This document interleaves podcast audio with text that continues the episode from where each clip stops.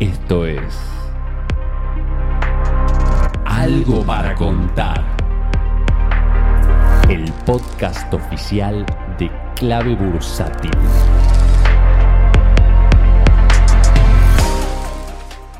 Hola amigos, soy Martín y tengo algo para contar. Hoy le voy a estar trayendo palabras para los jóvenes, de parte de Charlie Munger y Warren Buffett, las dos cabezas, los más importantes en Berkshire Hathaway. Podemos decir dos de los inversores más célebres del mundo y estamos hablando en personas que tienen más de 95 años. Y vamos a empezar por Charlie Munger. Bueno, Charlie hoy dice que es mucho más difícil para los jóvenes hacerse rico y mantenerse rico también. Esto lo dijo en la última presentación que dio en Daily Journal, empresa en la que trabaja además de Berkshire. ¿no? Charlie eh, renunció eh, este lunes, el último lunes, como chairman de la empresa, pero igual quedó ahí como presidente. Charlie lo que dice es que el costo de vida hoy es mucho, mucho más alto y es lo más alto que ha visto, ¿no? Mucho más alto de lo que era cuando él empezó. Estamos hablando hace 100 años. Para un graduado de la universidad, ahora es muy difícil, casi imposible vivir en un buen barrio, un barrio deseable en la ciudad de Los Ángeles. Por ejemplo, en 1980 estamos hablando hace 40 años, ¿no? cuando, empezó, cuando empezó Charlie, una casa deseable en Los Ángeles se conseguía por 80 mil dólares. Eso ajustado por inflación a hoy serían 275 mil dólares, bastante parecido a los precios tal vez en, en las buenas zonas de,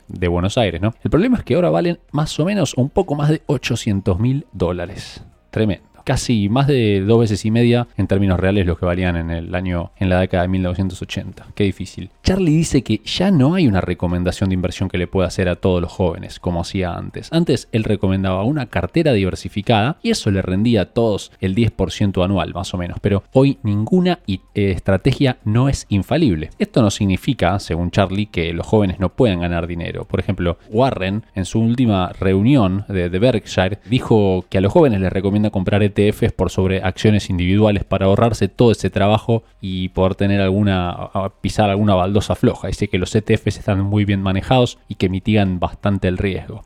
Seguimos con Charlie y Charlie dice que las recomendaciones eh, hoy por hoy solamente sirven si son especializadas para cada persona, pero dependen demasiado de las habilidades particulares de, de cada inversor.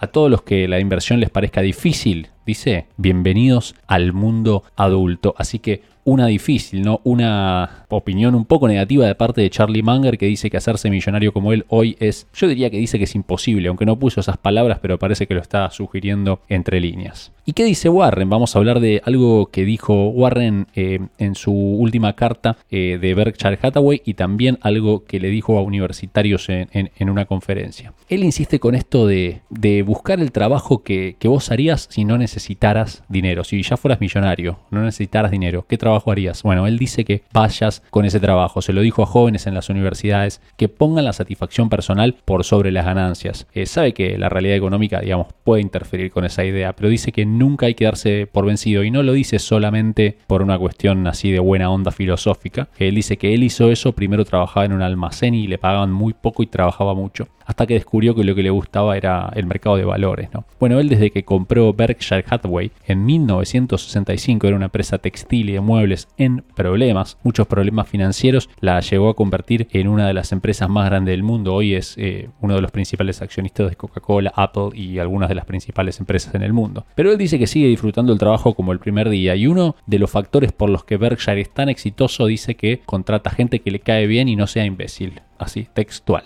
Jerks, dice en inglés en realidad. Creo que es imbécil. Bueno, dice que un tercio de la gente que trabaja en Berkshire Hathaway está hace décadas ahí, que ellos prefieren más que una rotación así como un ida y vuelta de miles de personas entrando y saliendo, como es muy normal en el mercado de Estados Unidos y en la industria financiera, él prefiere los que se quedan por décadas. No importa que sean grandes, ya sabemos eh, las edades que tiene la gente en, Berkshire, ¿no? Ellos valoran mucho eso, encontrar a alguien que les guste mucho trabajar ahí, que es que les guste mucho trabajar ahí, que sea su pasión. Y así parece que lo están Así que una y la otra, unamos las dos. ¿Querés ser millonario? ¿Te querés mantener millonario? Te va a ser mucho más difícil y las recomendaciones para lo que tengas que hacer van a ser mucho más específicas para vos. No hay recomendaciones generales y vas a tener que tener muy buenas habilidades más que carreras. Pero siempre tenés que apuntar a hacer lo que realmente te gusta porque es la única manera sostenible de lograr un éxito como el de Warren Buffett. Si lo haces a la fuerza en algo que no te gusta, no lo vas a poder sostener y no vas a llegar